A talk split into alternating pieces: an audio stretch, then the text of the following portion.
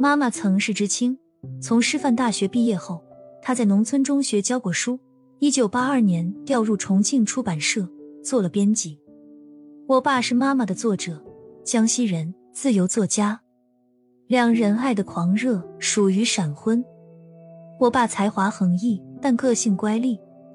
长大后，我在妈妈写的一篇文章里看到他这样描述他们的婚姻：每次吵架都是因为他的狭隘和大男子主义。我经常被打的脸上有记号，他还要逼我写一份检讨。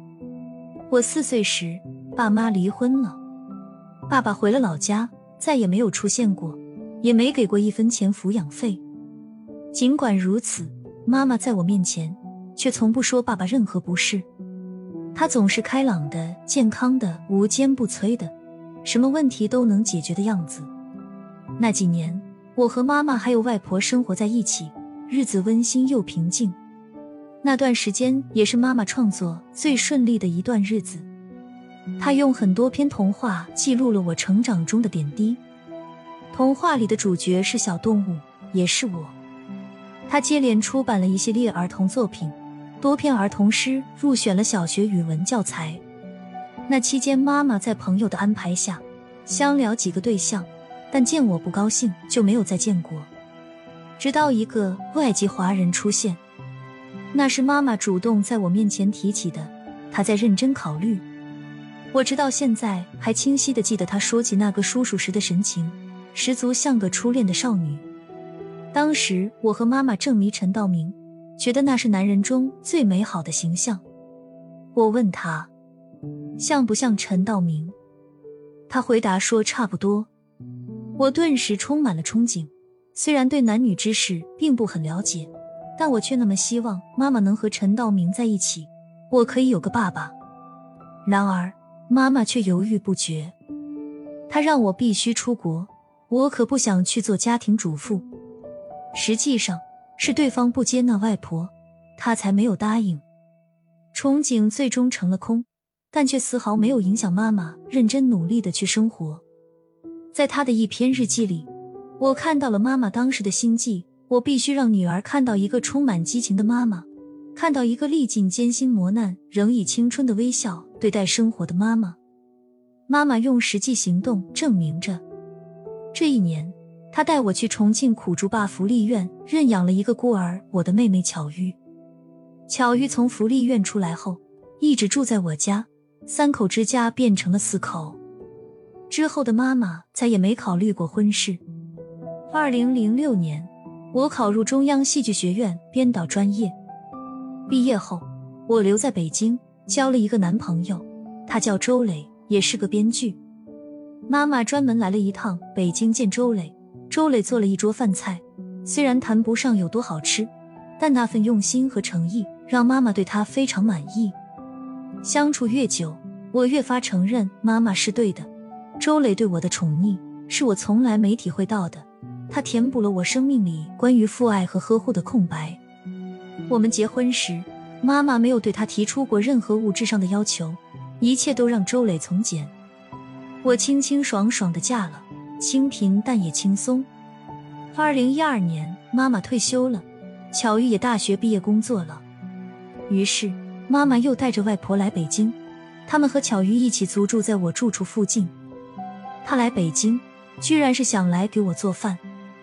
妈妈在北京的日子和在重庆没什么不同，每天陪外婆，隔几天带外婆入院。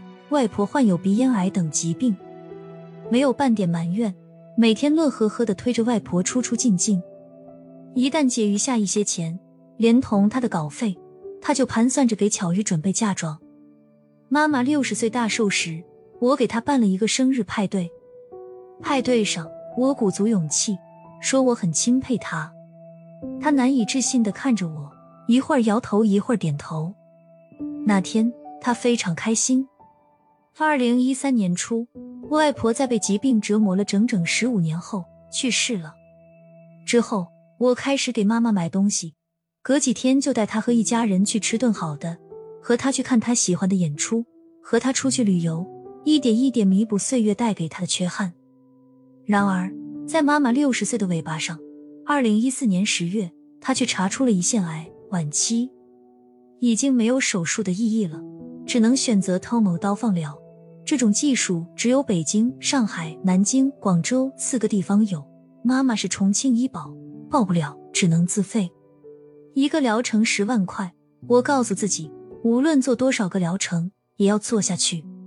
我和周磊当时刚刚跟人签了协议，写一部三十集的电视剧剧本，这是我们第一部独立署名的作品。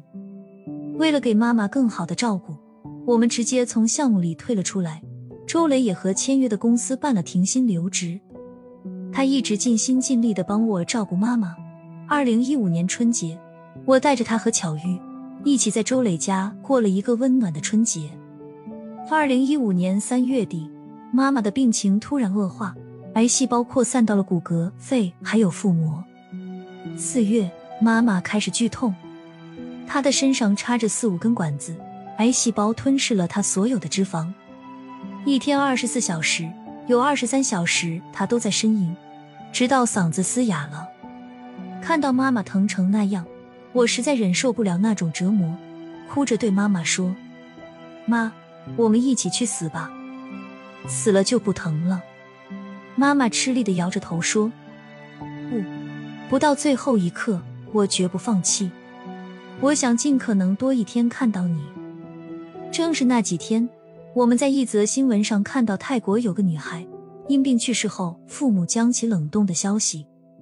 作为一名儿童文学编辑，妈妈萌生了同样的念头，抱着试试看的态度，周磊联系了几个美国类似机构。这项技术在国外也还处于试验阶段，目前规模最大的是洛杉矶的 Alger，他们已冷冻了一百四十例病人，还和一千多名会员签下冷冻协议。因头部冷冻技术比全身更成熟，我们选择了前者。五月三十日，妈妈进入了弥留之际，她始终都很清醒。知道美国专家就在病房外待命，她拉着我的手，贪婪的看着我，似乎要把我刻进脑子里。我强忍泪水，微笑着说：“妈妈，等你醒来，我们都很老了，你得照顾我们啊。”对于自己生病。妈妈一直很内疚，觉得拖累了我们，所以她听了我的话非常高兴，一再说：“好啊，好啊。”我痛哭失声。我会好好生活的，就当你出了趟远差。妈妈也泪流满面，他伸出胳膊，我再抱抱我的兔兔。下一次要很久以后了。半个小时后，妈妈微笑着闭上了双眼。随后，阿格的工作人员开始介入。完成灌注手术后，妈妈被运往美国。如今，妈妈正沉睡在遥远的美国西部大地零下一百多摄氏度的低温里。再见面，最短也要五十年。这是科学家们给出的预言。预言可能落空，实验可能失败，但总有希望。我会努力，像妈妈一样努力，活到那个时候，等着见妈妈。妈妈，我们未来见。